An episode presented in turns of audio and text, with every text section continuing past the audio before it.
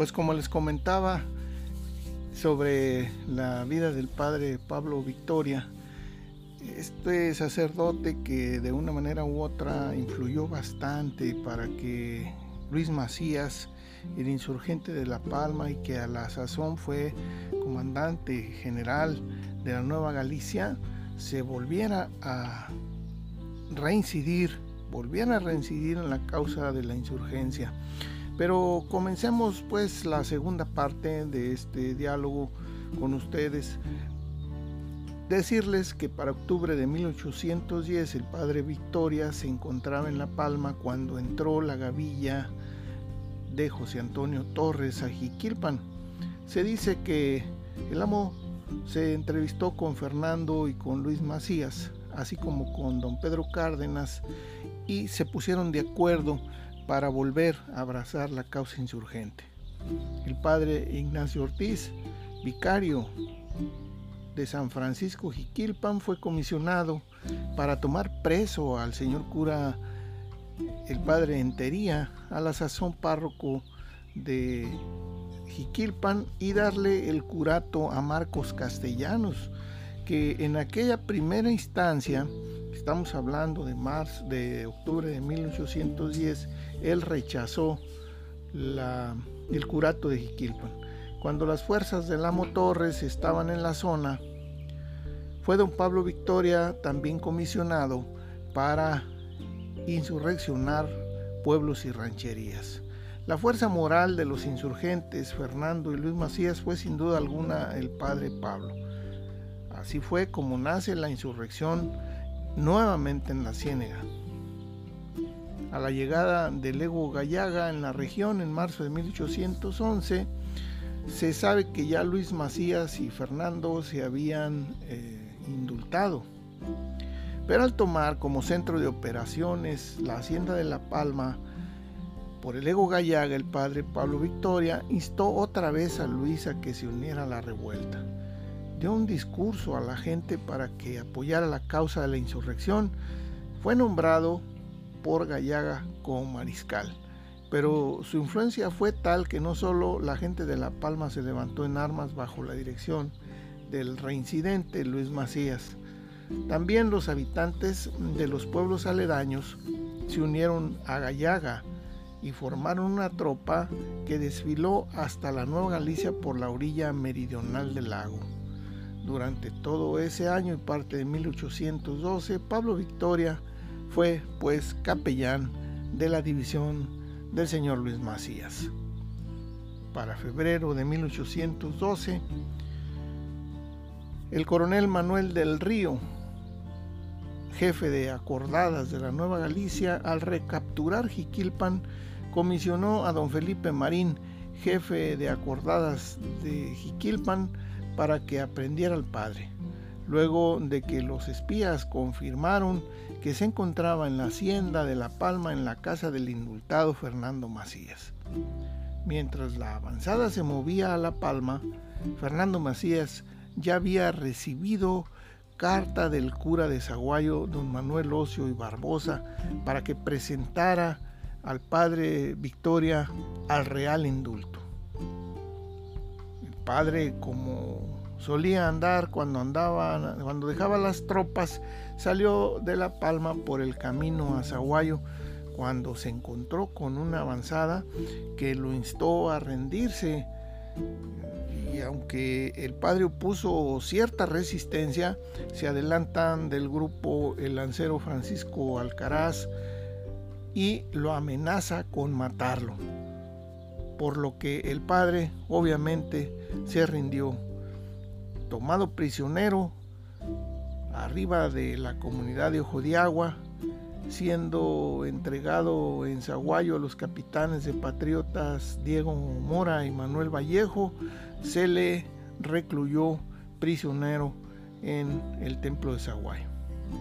De allí fue conducido a Jiquilpan ante el carnicero Manuel del Río, donde inmediatamente en Jiquilpan inició el proceso en contra del padre Pablo Victoria. Luego sería conducido a la Real Cárcel de Guadalajara.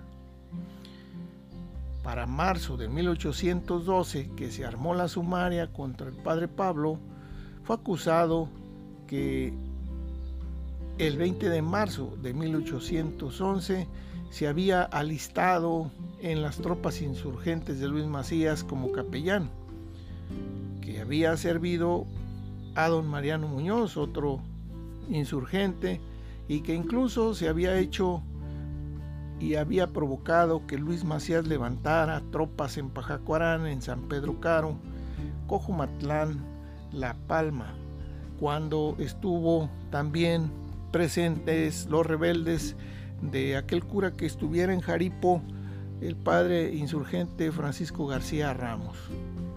Uno de los argumentos tomados por los realistas con mayor fuerza y que varios testigos reforzaron entre ellos el bachiller Blas Macías, hijo de Fernando y sobrino del insurgente Luis Macías, que afirmaba que Victoria había dicho a los insurgentes que la excomunión lanzada por los obispos contra aquellos que tomaran las armas contra el rey era nula y que los excomulgados debían ser los realistas. Para el 16 de junio de 1812, según la Junta de Seguridad, le hicieron los siguientes cargos. Decir que la excomunión se aplicaba a las tropas del rey y no a los insurgentes. El segundo cargo fue de inducir a los habitantes de La Palma a la insurrección. El tercero fue haber admitido el título de mariscal de campo hecho por el rebelde Lego Gallaga. El cuarto cargo fue haber admitido que el padre Dolores Cepeda leyera oraciones y lecturas en la misa repitiéndolas. El quinto y último cargo fue haber rechazado el indulto cuando se le ofreció. Todavía, fíjense ustedes, que el padre Victoria en 1813 alegaba a su inocencia. De la suerte del padre Victoria como preso solo se sabe que sus enfermedades y achaques le hacían imposible estar en prisión. Eh, se nota en la documentación que existe que el padre Pablo Victoria prácticamente no veía, estaba perdiendo la vista. Así, el padre manda varias cartas que existen en el expediente de la Junta de Seguridad pidiendo que se agilizara su causa que se encontraba atorada. Pero ¿qué creen? amigos radioescuchas, que jamás le dieron respuesta.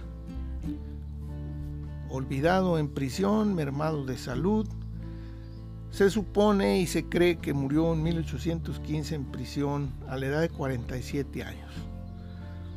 El padre Pablo Victoria pagó con su vida uno, de los periodos más importantes que tenemos en la historia y también es uno de muchos insurgentes que están olvidados en la región Ciénega y Lago de Chapala. El padre Pablo Victoria, originario del Rincón de San Andrés, eh, pues es un zaguayense que sin duda alguna influyó para que se formaran esas tropas de Luis Macías hasta que continuó la lucha pues el señor cura Marcos Castellanos. Hemos tomado este, estas informaciones del archivo de la Real Audiencia de Guadalajara, del ramo criminal, este, delegado 1, legajo 141, y también eh, pues su acta está en el archivo histórico de la parroquia de Santiago Apóstol en Zaguayo y tenemos pues algunas informaciones que son de mi archivo particular y del archivo de infidencias en el archivo general de la nación. Pues gloria al Padre Pablo Victoria, este insurgente saguayense. Quiero decirles que este artículo, este trabajo ya fue publicado a la luz pública en Tribuna de Zaguayo en el mes de septiembre del 2009 en partes que desde luego pues este zaguayense es muy importante. Quiero decirles que una de las calles de Zaguayo aún conserva su apellido, que es la calle Victoria, que sube eh, de oriente a poniente después de la plaza principal. Pues qué bueno que se recuerde aún a la calle, por lo menos la calle Victoria lleva el apellido del, del padre Pablo, aunque mucha gente nos dice en Zaguayo, pues que no, no, no sabían que era por, por el padre Pablo Victoria. Es la única que conserva nombres, por ejemplo, la calle eh, hoy, la calle Hidalgo, era la calle de Saavedra, en, reconocimiento también a otro sacerdote que trabajó mucho en Zaguayo. Pero bueno, pues esto es lo que los he llevado hasta ustedes sobre este saguayense, Pablo Victoria, un sacerdote insurgentes, un sacerdote insurgente que pues obviamente estamos tratando de rescatar para que las nuevas generaciones conozcan de este proceso y de estos personajes históricos de nuestra región. Muchísimas gracias, nos vemos posteriormente, nos escuchamos y pues participen, únanse a este eh, serie de podcasts que estamos llevándoles por medio de nuestra página. Muchísimas gracias.